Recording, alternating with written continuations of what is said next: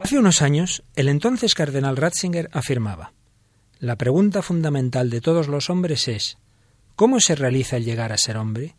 ¿Cómo se aprende el arte de vivir? ¿Cuál es el camino de la felicidad? Hoy vamos a recordar lo que quien es ya Benedicto XVI respondía.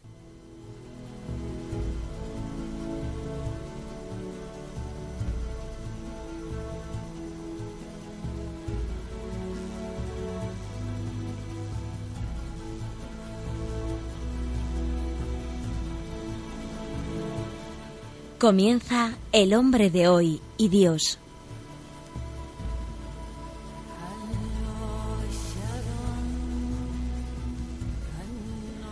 Un programa dirigido en Radio María por el Padre Luis Fernando de Prada.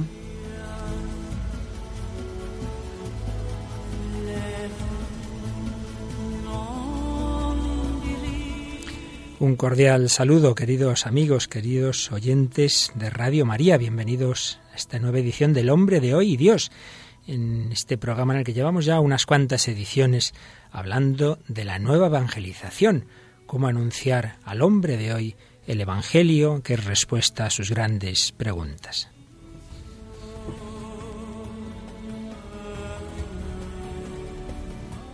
Y de nuevo contamos con Tamara Blandino. Hola Tamara, ¿qué tal? Hola Luis Fer, ¿qué tal? Muy bien, pues gracias de nuevo por tu inapreciable colaboración. Un placer, como siempre. Bueno, Tamara, pues estábamos hablando de la nueva evangelización. Llevamos ya unos cuantos programas, pero vamos hoy a hacer una cosita que puede servir ya un poco como de de, resumen de los programas anteriores y es, eh, vamos a resumir una, una conferencia extraordinaria, como todas las suyas, que tuvo el entonces cardenal Joseph Ratzinger en el año jubilar, el año del, del jubileo del 2000 en Roma, el 10 de diciembre de 2000, pronunció una conferencia en el Congreso de Catequistas y Profesores de Religión con ese título, La Nueva Evangelización. Y esa conferencia eh, comenzaba pues con estas afirmaciones. La vida humana no se realiza por sí misma. Nuestra vida es una cuestión abierta, un proyecto incompleto, todavía por completar y por realizar. Y afirmaba lo que hemos leído antes. La pregunta fundamental de todos los hombres es ¿cómo se realiza este llegar a ser hombre? ¿Cómo se aprende este arte de vivir? ¿Cuál es el camino de la felicidad? Y respondía el cardenal, evangelizar quiere decir mostrar este camino, enseñar el arte de vivir. Jesús dice al comenzar su vida pública, el Señor me ha ungido para llevar la buena nueva a los pobres. Y esto quiere decir, yo tengo la respuesta a vuestra pregunta fundamental. Os enseño el camino de la vida, el camino de la felicidad. Mejor dicho, yo soy ese camino. Y entonces, el cardenal Ratzinger, nuestro querido Papa Benedicto XVI, que tiene un conocimiento extraordinario de nuestro mundo y sobre todo de Occidente, eh, hacía estas afirmaciones sobre nuestra sociedad. La pobreza más profunda es la incapacidad de alegrarse, el hastío de la vida considerada absurda y contradictoria. Esta pobreza está más diseminada y se presenta en diferentes formas, tanto en las sociedades materialmente ricas como en las sociedades de los países pobres. La incapacidad de alegrarse supone y produce la incapacidad de amar, provoca la envidia, la avaricia, todos los vicios que devastan la vida de cada uno y del mundo. Por eso, concluía en esta introducción, tenemos necesidad de una nueva evangelización. Si el arte de vivir permanece desconocido, todo el resto no puede funcionar. Sin embargo, este arte no es objeto de la ciencia. Este arte puede ser comunicado solo por quien tiene la vida, aquel que es el Evangelio en persona. Pues bien, este punto de partida, la pobreza más profunda de nuestra sociedad, la incapacidad de alegrarse, pues eso que la Madre Teresa muchas veces veía, decía en, en los países de la India, etcétera, encuentro una miseria muy grande, pero encuentro pobreza en Occidente, en Europa, esa incapacidad de alegrarse, esas tristezas, esas soledades. Y muchas veces nos llevamos esas pues, sorpresas relativas de personas famosas, personas ricas, personas que tienen de todo, y sin embargo entran en dinámicas de adicciones, de, de, de la droga, del alcohol, eh, de otro tipo de, problemas y que muchas veces tienen un final trágico. Pues cuántas veces lo hemos ido viendo en los últimos años, ¿verdad? Desde Elvis Presley, desde Michael Jackson, eh, antes Marilyn Monroe. ¿Cuántos personajes famosos tienen un final que, por supuesto, en el corazón solo Dios puede entrar y no sabemos qué es lo que ha ocurrido, pero no deja de llamar la atención, ¿verdad, Tamara? Y uno de esos últimos casos ha sido esta gran cantante de color Whitney, Whitney Houston, que como sabemos, pues no hace mucho apareció, apareció muerta en la bañera. En fin, repito, aquí nosotros no vamos a entrar en, en, en realmente qué pasó, pero sí tomamos pie de ese drama de tantos hombres y mujeres de nuestro tiempo, que aparentemente lo tienen todo y sin embargo tienen una vida no feliz. ¿Qué que nos, nos das un par de datos de esta mujer? Porque vamos a escuchar alguna de sus canciones. Pues mira, me gustaría empezar contándote que Whitney Houston era conocida como la voz debido a su calidad vocal y que alcanzó la fama en 1985 con su álbum Whitney Houston, que empezó vendiendo 30 millones de copias y se convirtió en el álbum debut con mayores ventas de una intérprete femenina de la historia. O sea, empezó ya haciendo historia. Esta mujer que nació en Nidwar en 1963 y como bien has dicho pasó pasó a estar allí arriba con nuestro Señor el 11 de febrero del 2012 con tan solo 48 años, realmente muy jovencita. Mm. Y era cantante de RB, soul, pop y gospel, aunque también destacó como actriz, compositora, productora, empresaria y modelo. increíble. Y es especialmente famosa su interpretación en una película, ¿verdad? Sí, así es. La, la interpretación que hizo en la película del guardaespaldas eh, fue el inicio de su carrera cinematográfica en 1992 y la banda sonora alcanzó el puesto número 3 de los 100 álbumes más vendidos de todos los tiempos, con 48 millones de copias vendidas. Entonces vamos a escuchar un momento esa maravillosa voz en esa película.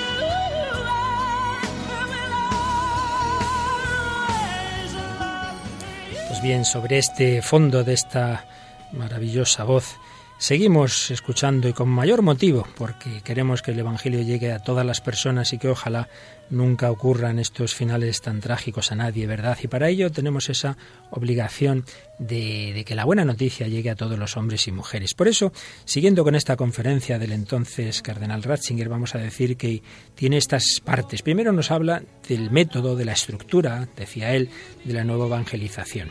Después de sus contenidos esenciales. Y ahí nos va a hablar de la conversión, del reino de Dios, de Jesucristo y de la vida eterna. Podemos decir alguna cosita de cada aspecto. En primer lugar, empieza hablando de cómo la Iglesia evangeliza siempre, ¿verdad? Como decía Tamara el, cardenal. Decía así, la Iglesia evangeliza siempre y no ha interrumpido jamás el camino de la evangelización. No obstante, gran parte de la humanidad de hoy en día no encuentra en la evangelización permanente de la Iglesia el Evangelio, es decir, una respuesta convincente a la pregunta ¿cómo vivir?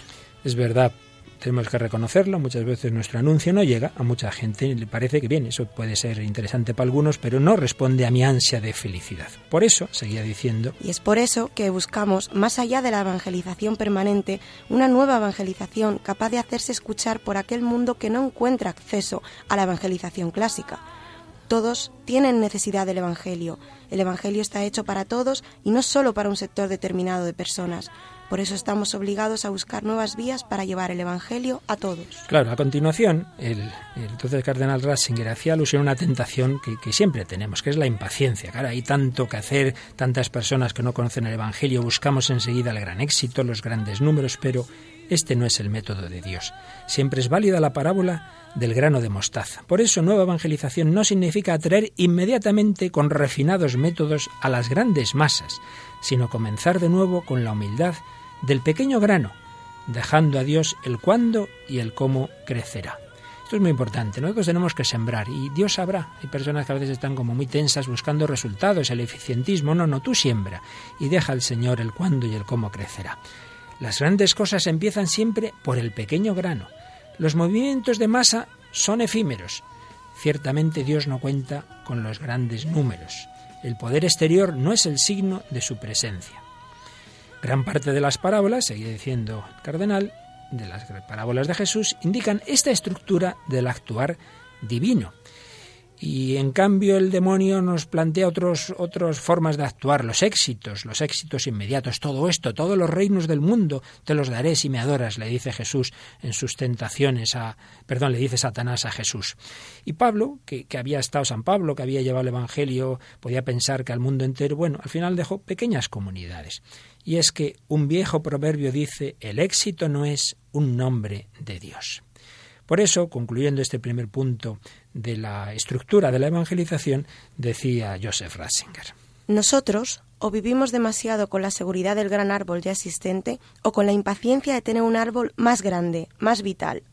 Más bien debemos aceptar el misterio que la Iglesia es, al mismo tiempo, un gran árbol y un grano muy pequeño, en la historia de la salvación siempre es contemporáneamente Viernes Santo y Domingo de Pascua. Qué frases tan, tan densas y tan bellas tiene con, con frecuencia nuestro querido Papa. En la historia siempre es contemporáneamente Viernes Santo y domingo de Pascua. Hay cruz, hay persecución, hay sufrimiento, pero también hay frutos, frutos de vida eterna. Y en el segundo punto, el método, pues decía, decía José Rasinger, sí, tenemos que usar todos los métodos modernos, como hacemos en Radio María, pues para hacernos escuchar, pero, pero hay que tener muy claro una cosa, y es que en realidad no buscamos ser escuchados nosotros, no queremos aumentar el poder en la institución de nuestras instituciones, sino que queremos servir al bien de las personas y de la humanidad, dando espacio a aquel que es la vida. Por eso añadía. Esta expropiación del propio yo que se ofrece a Cristo para la salvación de los hombres es la condición fundamental para un verdadero empeño por el Evangelio. Expropiación del propio yo.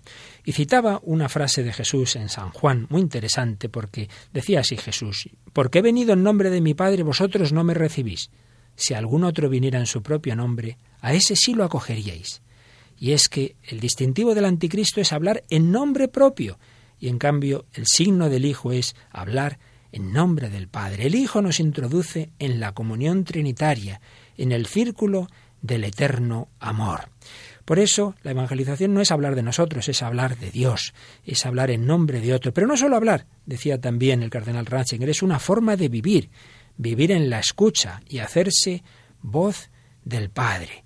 Por ello, la evangelización tiene una forma cristológica y neumotelógica, tiene una dimensión pues movida por Cristo, movida por el Espíritu Santo y una forma eclesiológica. El Señor Jesús y el Espíritu Santo construyen la Iglesia, se comunican en la Iglesia.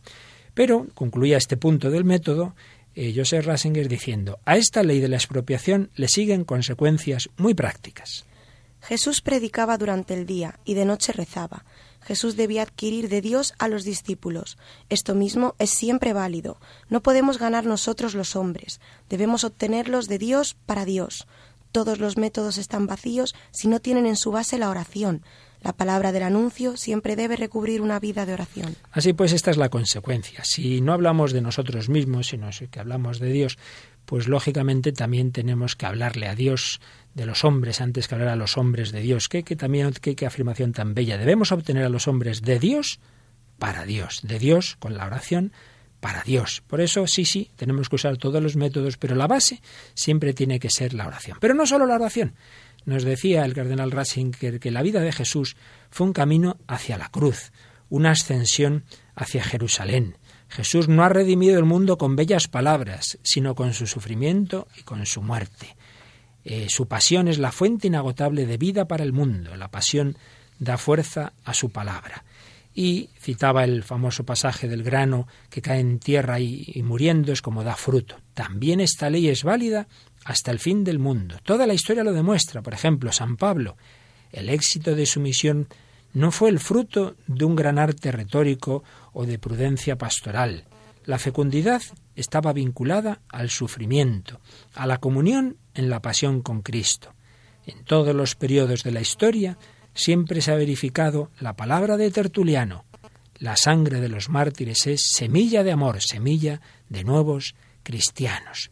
San Agustín, al que Papa siempre cita mucho y lo que lo quiere y desde siempre lo, lo, ha estudiado y lo ha profundizado, pues también nos citaba en esta conferencia unas palabras de San Agustín interpretando Juan 21, esa aparición de Jesús resucitado cuando tiene un diálogo con Pedro y le dice a Pedro, apacienta mis corderos, es decir, sufre por mis corderos. Así traducía o así interpretaba San Agustín el apacienta mis corderos, sufre por mis corderos. Y comentaba Cardenal Ratzinger, una madre no puede dar vida a un niño sin sufrimiento. Todo parto exige sufrimiento, es sufrimiento, y el devenir cristiano es un parto. El reino de Dios exige violencia, pero la violencia de Dios es nuestro propio sufrimiento, es la cruz, no podemos dar vida a otros sin dar nuestra vida. El proceso de expropiación es la forma concreta de dar la propia vida. No olvidemos las palabras de Jesús. El que pierda su vida por mí y por el Evangelio la salvará.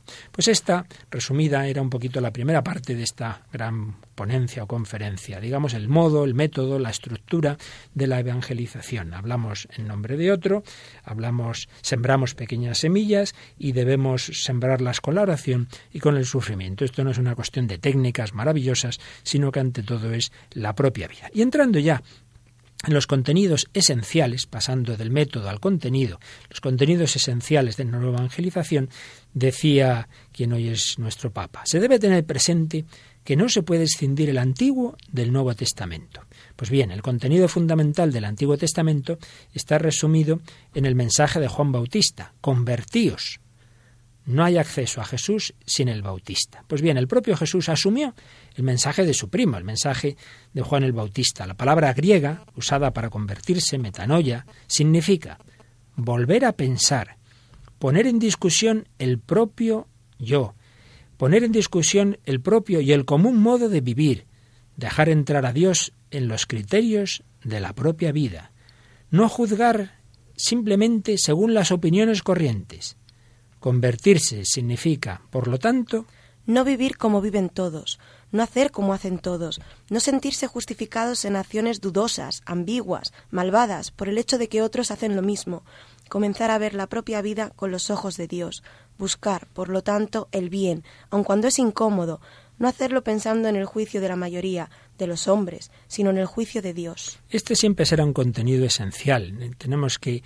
eh, proponer otra manera de vivir, que no es dejarse llevar de lo que hace todo el mundo. Por eso seguía el cardenal, con otras palabras, buscar un nuevo estilo de vida, una vida nueva. Y hacía este comentario muy de su pensamiento. Esto no implica un moralismo, no, no, es reducir el cristianismo a una moralidad, lo cual perdería de vista la esencia del mensaje de Cristo, que es el don de una nueva amistad, el don de la comunión con Jesús y por tanto con Dios. No, no, no se trata de eso. Quien se convierte a Cristo no pretende crearse una autarquía moral suya, no pretende reconstruir con sus propias fuerzas su propia bondad. No se trata, hágase usted bueno por sus fuerzas. Al revés, metanoia significa justamente lo contrario. Salir de la propia suficiencia. ¿Cuántas veces uno pretende eh, convertirse por sus fuerzas, la autosuficiencia? No, no. Salir de la propia suficiencia. Descubrir y aceptar la propia indigencia indigencia de los otros y del otro con mayúscula, de su perdón, de su amistad. En esto podríamos añadir pues la gran doctora, última doctora de la Iglesia, Santa Teresita, pues nos enseñó ese camino. Acepta tu pobreza, acepta que eres pecador, pero sin desánimo, acepta esa indigencia, y esa necesidad que tienes de Dios, nuestro Padre. Y seguía el cardenal. La vida no convertida en autojustificación. Yo no soy peor que los demás. No, no, por ahí no vamos bien. La conversión es la humildad de confiarse al amor del otro, un amor que se vuelve medida y criterio de mi propia vida. Así pues, empezar de nuevo, nacer de nuevo, esa conversión que es revivir el bautismo. Vamos a escuchar una canción muy bella que nos habla de ese nacer de nuevo en la iglesia, interpretada por el grupo Orden y Mandato de San Miguel Arcángel.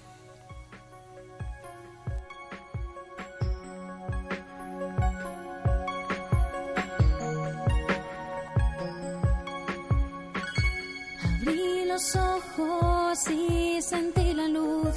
Lloré con fuerza para respirar. Es el milagro de la vida. Pequeña y frágil en mi despertar, solo escuchando la voz de papá y mamá sentí la sed del agua viva.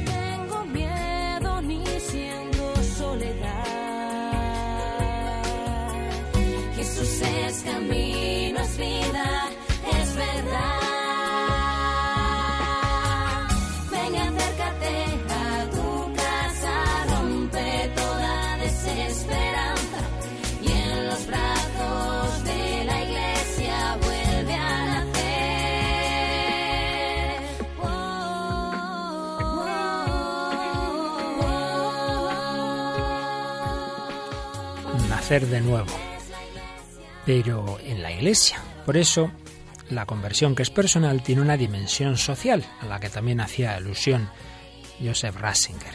La verdadera personalización es siempre también una nueva y más profunda socialización. El yo se abre de nuevo al tú en toda su profundidad. De esta manera nace un nuevo nosotros. Si el estilo de vida extendido en el mundo implica el peligro de la despersonalización, de vivir no mi propia vida, sino la vida de todos los demás, en la conversión debe realizarse un nuevo nosotros del camino común con Dios. Anunciando la conversión, también debemos ofrecer una comunidad de vida, un espacio común del nuevo estilo de vida. No se puede evangelizar solo con palabras. El Evangelio crea vida, crea comunidad. Una conversión puramente individual no tiene consistencia. Por ello es importante al evangelizar poder ofrecer una comunidad, un sitio donde vivir esa nueva forma, ese nuevo estilo de vida. Si no, algo faltará siempre en nuestra evangelización. Así pues, primer elemento del contenido de la nueva evangelización, la conversión, que es personal y eclesial. Pero seguía esta conferencia, nos daba un segundo punto el cardenal Ratzinger del contenido que debe tener la evangelización, que es el reino de Dios. En la llamada a la conversión está implícito como una condición fundamentalmente propia el anuncio del Dios viviente. El teocentrismo es fundamental en el mensaje de Jesús y también debe ser el corazón de la nueva evangelización. La palabra clave del anuncio de Jesús es reino de Dios. Reino de Dios, claro, anunciamos a Dios. Y explicaba Cardenal Ratzinger lo que luego en su libro de Jesús de Nazaret iba a desarrollar. Reino de Dios no es una cosa, una estructura social o política, una utopía. El reino de Dios es Dios. Reino de Dios quiere decir Dios existe, Dios vive, Dios está presente y actúa en el mundo, en nuestra vida, en mi vida. Dios no es una lejana causa última, no es el gran arquitecto del deísmo que ha construido la máquina del mundo y ahora estaría fuera. Dios es la realidad más presente y decisiva en cada acto de mi vida, en cada momento de la historia. Esto es, claro, central. Ante todo anunciamos a Dios, pero no un Dios, mire, te creó y luego ya no tiene que ver con tu vida. No, no. Dios entra en la historia. Por eso, reino de Dios. Comentaba el, quien hoy es el Papa, eh, la conferencia con la que se despidió de su cátedra un famoso teólogo, Metz, que en su momento pues habló mucho de teología política, del hombre, antropocentrismo y tal, pero fue muy llamativo que que este gran teólogo que había enseñado el antropocentrismo, que había dicho que el verdadero acontecimiento del cristianismo era el giro antropológico, cuando se despide eh, de esa cátedra, afirmó lo siguiente. El verdadero problema de nuestro tiempo es la crisis de Dios, la ausencia de Dios, camuflada por una religiosidad vacía. La crisis de Dios. Y por eso la teología debe volver a ser realmente teología, es decir, hablar de Dios y con Dios. El uno necesario para el hombre es Dios. Todo cambia si hay Dios o no hay Dios. Desgraciadamente también los cristianos muchas veces vivimos como si Dios no existiese. Vivimos según el cliché, no hay Dios y si lo hay, no interesa. Por esto la evangelización, antes que nada, tiene que hablar de Dios, anunciar el único Dios verdadero, el Creador, el Santificador, el juez. Y, de nuevo, pues como en el punto anterior, sacaba Joseph Ratzinger un aspecto práctico, una consecuencia de, de, este, de esta doctrina. Dios no puede ser conocido solo con palabras. No se conoce una persona si se sabe de esta persona solo a través de otra. Anunciar a Dios es introducir en la relación con Dios, enseñar a rezar. La oración es fe en acto, y solo en la experiencia de la vida con Dios aparece también la evidencia de su existencia. Por eso son importantes las escuelas de oración, de comunidad de oración, y ya hablaba de distintas formas de oración, la oración personal, en tu propia casa, eh, habitación, ante los ojos de Dios, la oración común, como, como es la que se da en la religiosidad popular, y la oración litúrgica, y este es un tema también muy del Papa, pues la importancia de la liturgia. La liturgia es antes que nada oración. Eh, su sujeto primario no somos nosotros, como podríamos pensar en la oración más privada o en la religiosidad popular, sino Dios mismo. La liturgia es más bien acción de Dios. Dios actúa y nosotros respondemos a la acción divina. Por eso la liturgia, básicamente los sacramentos, no es un tema junto a la predicación del Dios viviente. No es un tema más, bueno, pues ahora hablamos de la liturgia, sino la puesta en práctica de nuestra relación con Dios.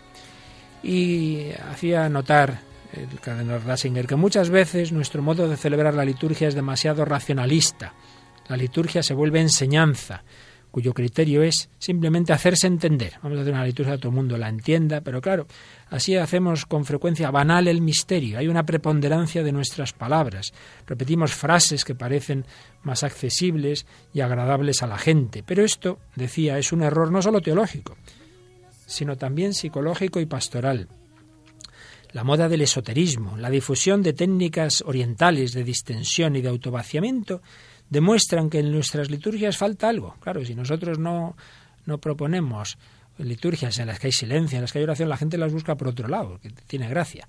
Justamente en nuestro mundo actual tenemos necesidad del silencio, del misterio por encima del individuo, de la belleza. La liturgia no es la invención del sacerdote que celebra o de un grupo de especialistas. Aunque los participantes no entiendan cada una de las palabras de una celebración perciben el significado profundo, la presencia del misterio que trasciende todas las palabras. No es el celebrante el centro de la acción. El celebrante no está delante del pueblo en su propio nombre, sino en persona Christi, en persona Christi, en persona en nombre de Cristo.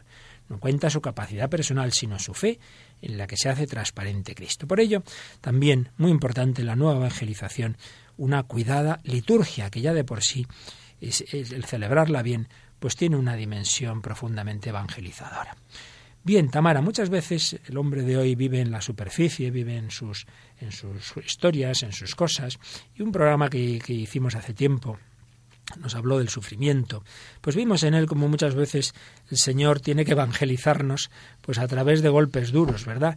Y esto le ocurrió a un grupo de jóvenes hace ya unos cuantos años, ahora nos vas a recordar un poquito la historia que introduce, como siempre solemos hacer, poner algún fragmento de película. Pues hoy, antes de seguir con esta preciosa eh, conferencia, vamos a recordar cómo una experiencia de, de mucho sufrimiento fue para un grupo de jóvenes un gran camino de acercamiento a Dios. ¿De qué estamos hablando? Pues estamos hablando de la noticia que conmovió al mundo hace ya algunos años, en 1972, cuando un avión de la Fuerza Aérea Uruguaya, con 45 personas a bordo, la mayoría eran los integrantes del equipo de rugby All Christians, iban rumbo a Santiago de Chile para tener un partido con, un equipo de allí y desaparecieron en mitad de los Andes a poco más de una hora de haber despegado del aeropuerto de Mendoza.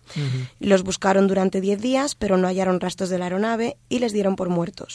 Sin embargo, el 22 de diciembre todo el planeta habló de un milagro puesto que otro final se había escrito en los picos helados.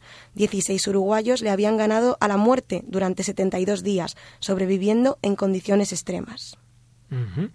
Esta historia, bueno, mm, está muy, muy documentada, murieron varios en efecto, pero esos supervivientes pues gracias a su gran espíritu de lucha que consiguieron pues dos de ellos llegar a una zona habitada y luego fueron a recoger a los demás, ¿verdad? Pero lo que ahora nos interesa es que ellos contaron cómo vivieron toda esta situación como una manera muy profunda, muy profunda de acercarse a Dios. Y no simplemente lo típico, bueno, uno se acuerda de Santa Bárbara cuando truena. No, no, tuvieron auténticas experiencias de Dios. No todos, porque si no recuerdo mal, hay uno de ellos que se mantuvo en su agnosticismo, pero la mayoría realmente tuvieron unas experiencias de Dios muy fuertes. Y se cuenta que algunos de los que murieron, pues antes de morir, como ahora escucharemos en un fragmento de la película, pues tuvieron una, un acercamiento a Dios realmente profundo, yo incluso diría hasta místico. Pues vamos a escuchar dos o tres escenas de esa película, porque se hizo una película ¿verdad? ¿Cuándo, se hizo la película? Sí, la película se hizo en 1994. Fue rodada en Canadá por un matrimonio de directores, Frank Marshall y su esposa Kathleen Kennedy. Y bueno, está basada en el libro de Pierce Paul Reed, escrito en el 74, eh, Vivos, la historia de los supervivientes de los Andes. Ajá. La película que en español se, se anuncia como Viven, estos que creíamos que están muertos viven, pues recoge muy bien todo lo que, lo que vivieron. Y vamos a escuchar dos o tres momentos de los diálogos eh, que tienen cuando van muriendo y, bueno, pues cómo viven, viven esos momentos. Yo no soy Dios, ¿sabéis? No puedo salvaros. No puedo responsabilizarme. Lo intenté porque soy el capitán, pero ¿quién puede hacer eso? ¿Quién tiene tanta fuerza? ¿Quién la tiene? Eh, no digas tonterías. Tienes razón. Tú no eres Dios. No te lo tomes así. No te sentirás tan mal, Antonio. Todos sabemos que has hecho mucho para mantenernos unidos. No puedo evitarlo. Pienso en mi madre. Yo pienso en mis hijos. Me ocurre lo mismo. Volverás a verlos. Sí, estoy segura. Estoy segura.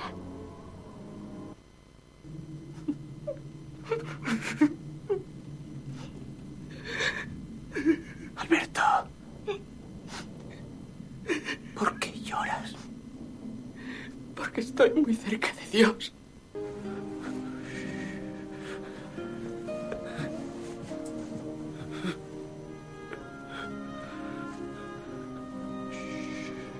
Es maravilloso.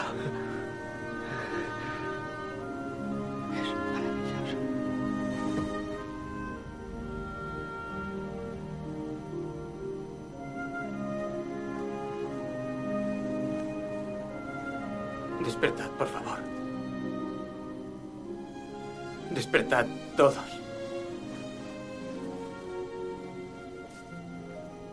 Me llamo Federico Aranda y tengo que deciros que Alberto Antuna, un chico valiente, ha muerto. Tenía 21 años.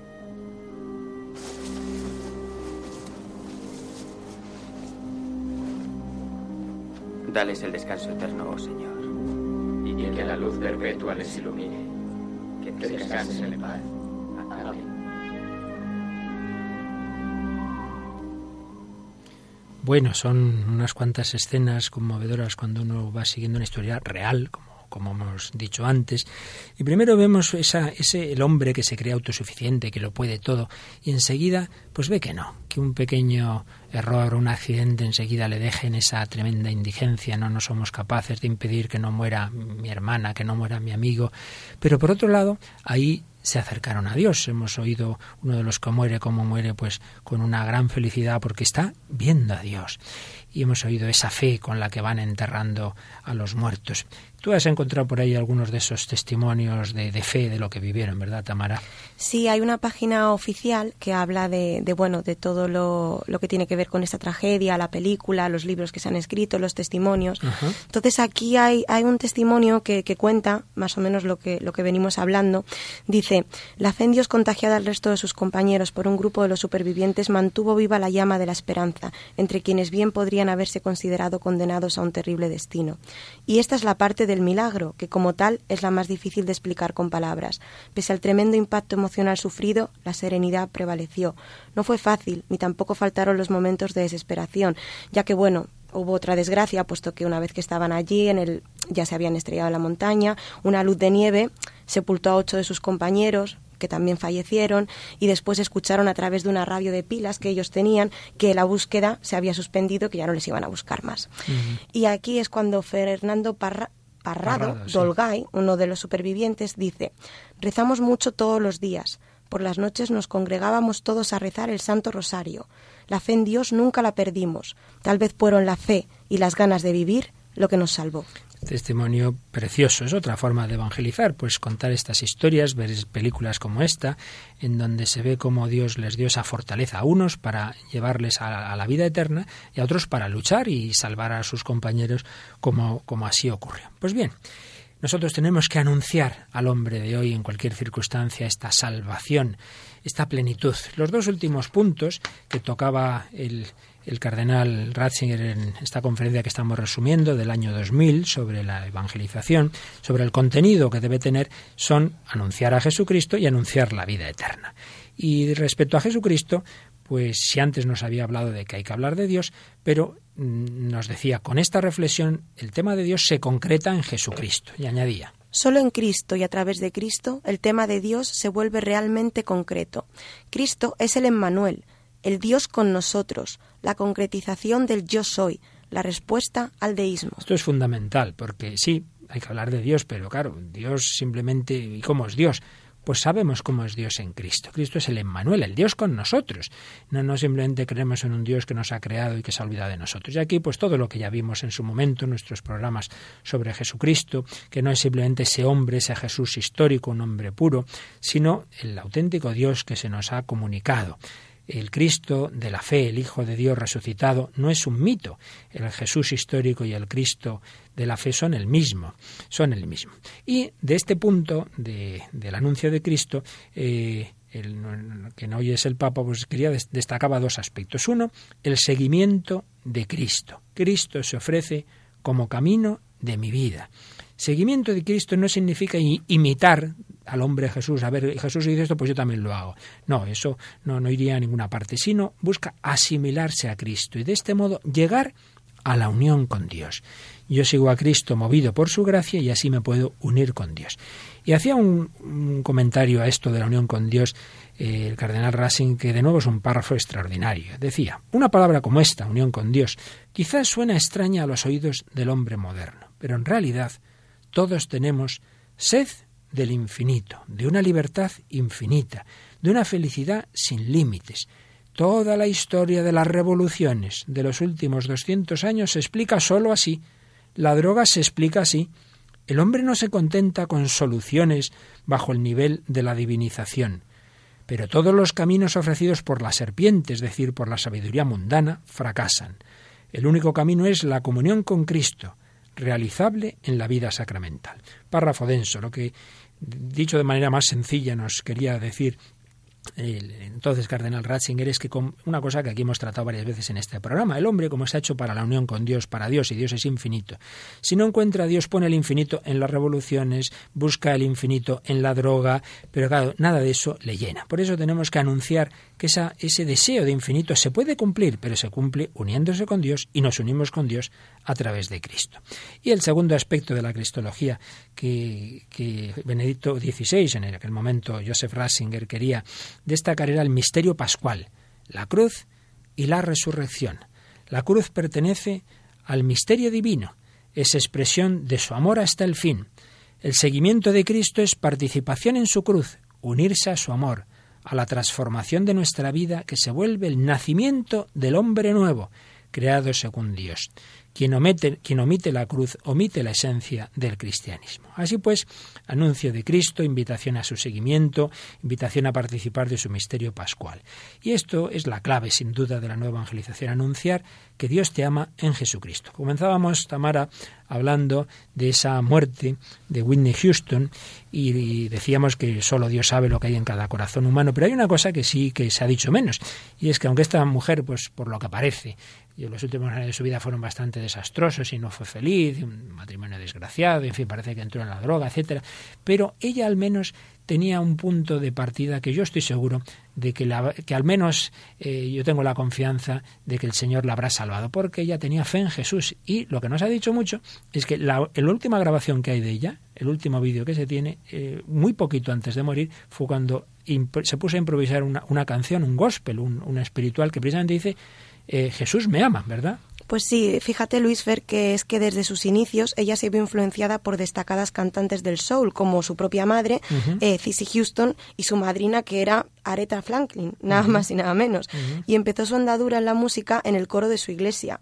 Eh, y bueno, ella también siempre ha estado muy en contacto con la religión. Fue educada como baptista, frecuentó iglesias pentecostales y durante toda su juventud estudió en un instituto católico. Y ella nunca ocultó su convicción cristiana al modo evangelista y de hecho dijo textualmente, los cambios por los que pasamos, las transiciones que atravesamos, las pruebas que se nos presentan como madre, luego como madre sola, todo tuvo sus altibajos, pero siempre mantuve mi fe. Pues vamos a encomendar también no solo a esta mujer, sino a tantas personas pues que quizá, aunque hayan tenido fe, esa fe no ha sido, digamos, no la han vivido de una manera que las haya eh, dado la plenitud, la felicidad. Eh, vamos a, pedir al Señor que, que, descubran que es verdad, que Jesús, ese su amor, es capaz de llenar nuestro corazón y es capaz de hacer que, que, vivamos en felicidad ya en esta vida en medio de esos sufrimientos y dificultades que tenemos. Vamos a escuchar un momentito esta, esta canción, este Jesús me ama, Jesus loves me, que fue lo último que cantó Whitney Houston. number 10.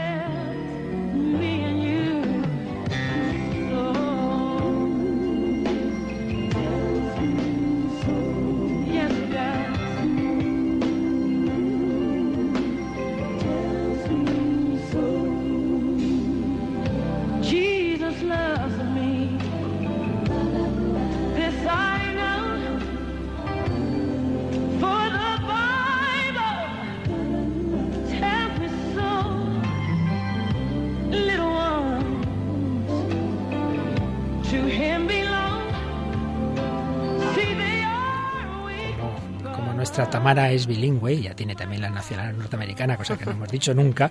Pues anda, cuenta a nuestros oyentes lo que están oyendo, qué es lo que estaba diciendo esta, esta letra de esta canción. Pues repite muchísimo el estribillo, que es muy bonito, que dice, sí, Cristo me ama, porque la Biblia me lo dice.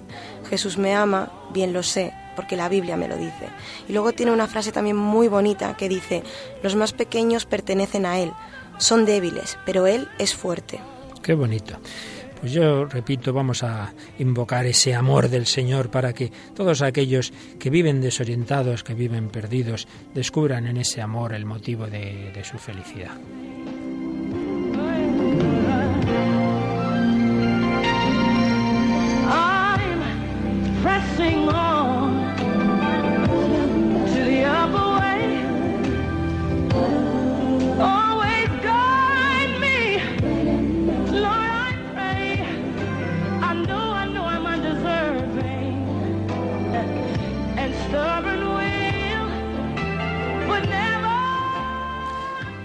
Bien, pues finalmente el último punto que tocaba esta conferencia que estamos resumiendo en este programa del Hombre de Hoy Dios Radio María sobre la nueva evangelización, esta conferencia del entonces Cardenal Ratzinger el año 2000 sobre la nueva evangelización. El último punto era que hay que anunciar la vida eterna y decía así el cardenal. El anuncio del reino de Dios es anuncio del Dios presente, del Dios, del Dios que nos conoce y nos escucha, del Dios que entra en la historia para hacer justicia. Esta predicación es, por lo tanto, anuncio del juicio, anuncio de nuestra responsabilidad.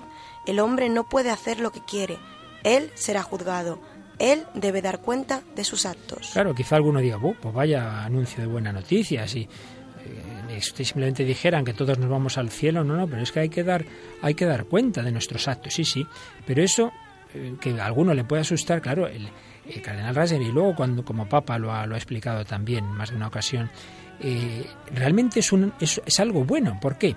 Pues explicaba así el cardenal. Eh, esta certeza tiene valor tanto para los, la certeza del juicio, tanto para los poderosos como para los sencillos, porque así se trazan los límites de todo poder de este mundo, Dios hace justicia y sólo Él puede hacerlo a fin de cuentas.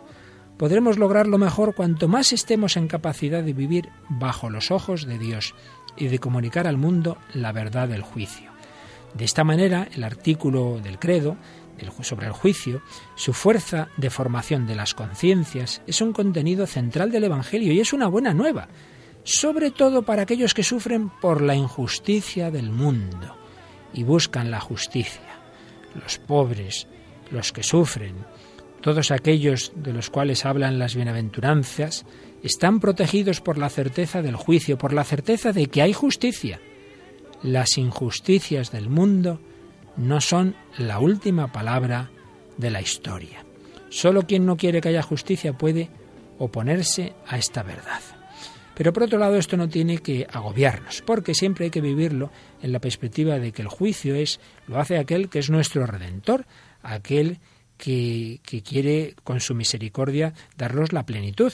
Y por eso, eh, uniendo ambas dimensiones, nos decía Joseph Ratzinger. La redención el hecho de que Jesús en la cruz asume nuestros pecados, que Dios mismo en la pasión del Hijo se hace nuestro abogado, haciendo así posible la penitencia, dando esperanza al pecador arrepentido, esperanza expresada de manera maravillosa en las palabras de San Juan. Delante de Dios tranquilizaremos nuestro corazón. Cualquier cosa éste nos reproche.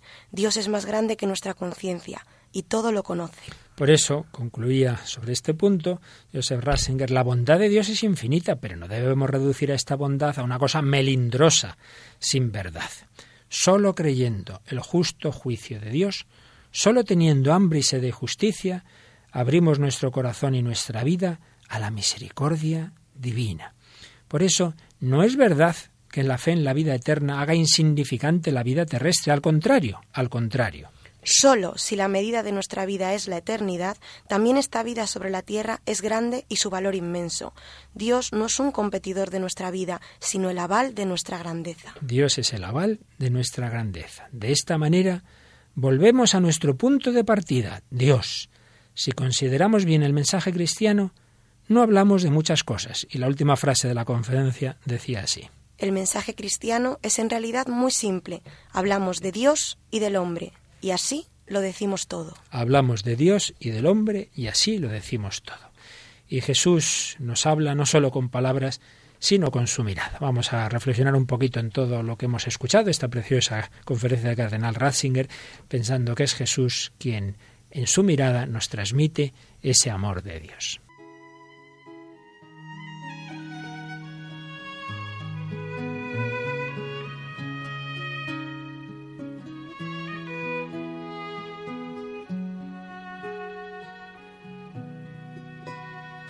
Nadie me ha mirado así.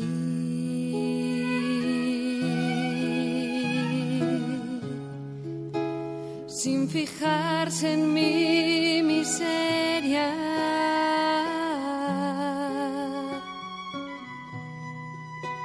Nadie me ha mirado así.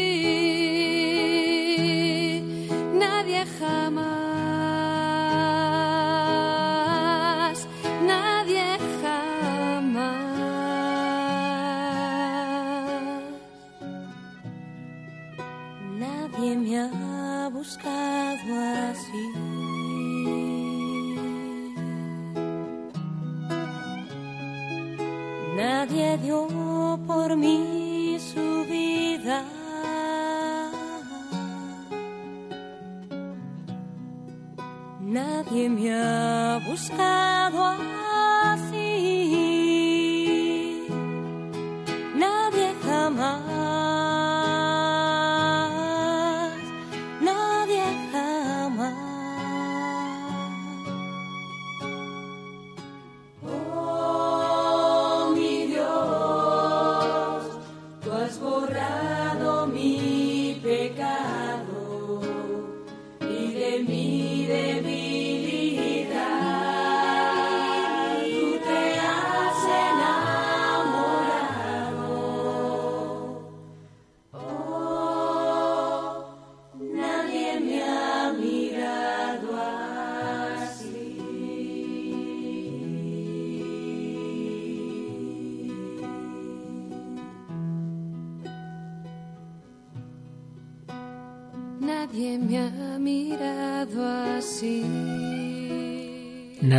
así con ese amor personal, misericordioso, que más allá de nuestra miseria, de nuestro pecado, ve ese fondo creado por Él, a su imagen y semejanza, muchas veces perdido, desorientado, pero que si nos dejamos mirar por ese amor incondicional, gratuito, misericordioso, rescata aquello para lo que estamos hechos. La redención es rescatar al hombre, a la mujer perdidos. Estamos llamados a vivir, a creer, a anunciar este amor misericordioso, a dejarnos mirar por Jesús que nos busca a cada uno.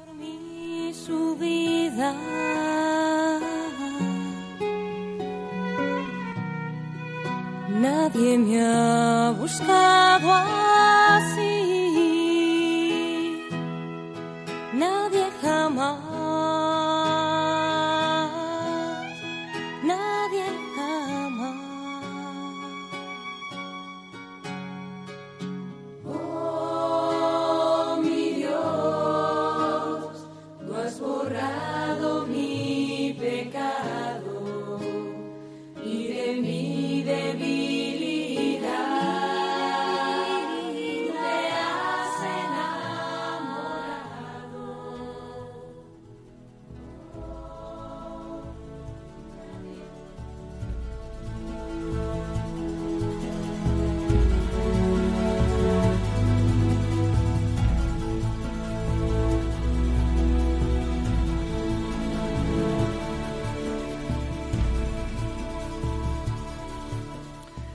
Nadie nos ha mirado así, ¿verdad, Tamara? Como nuestro Señor.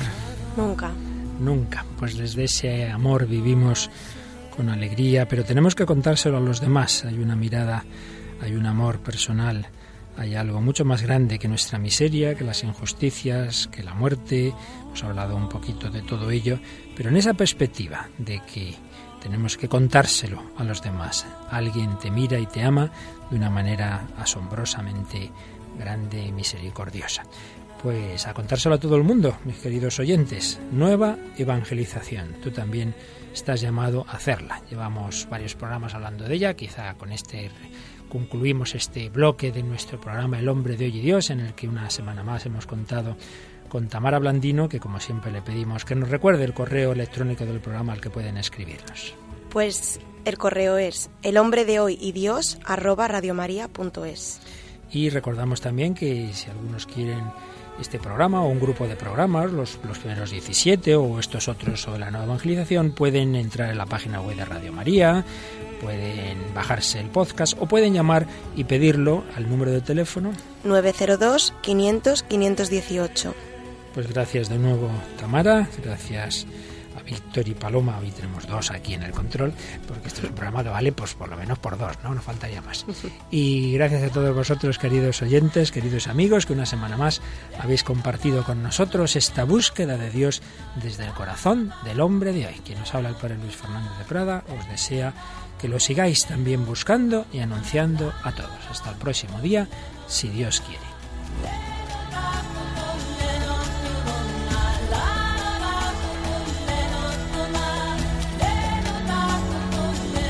El hombre de hoy y Dios, un programa dirigido por el padre Luis Fernando de Prada.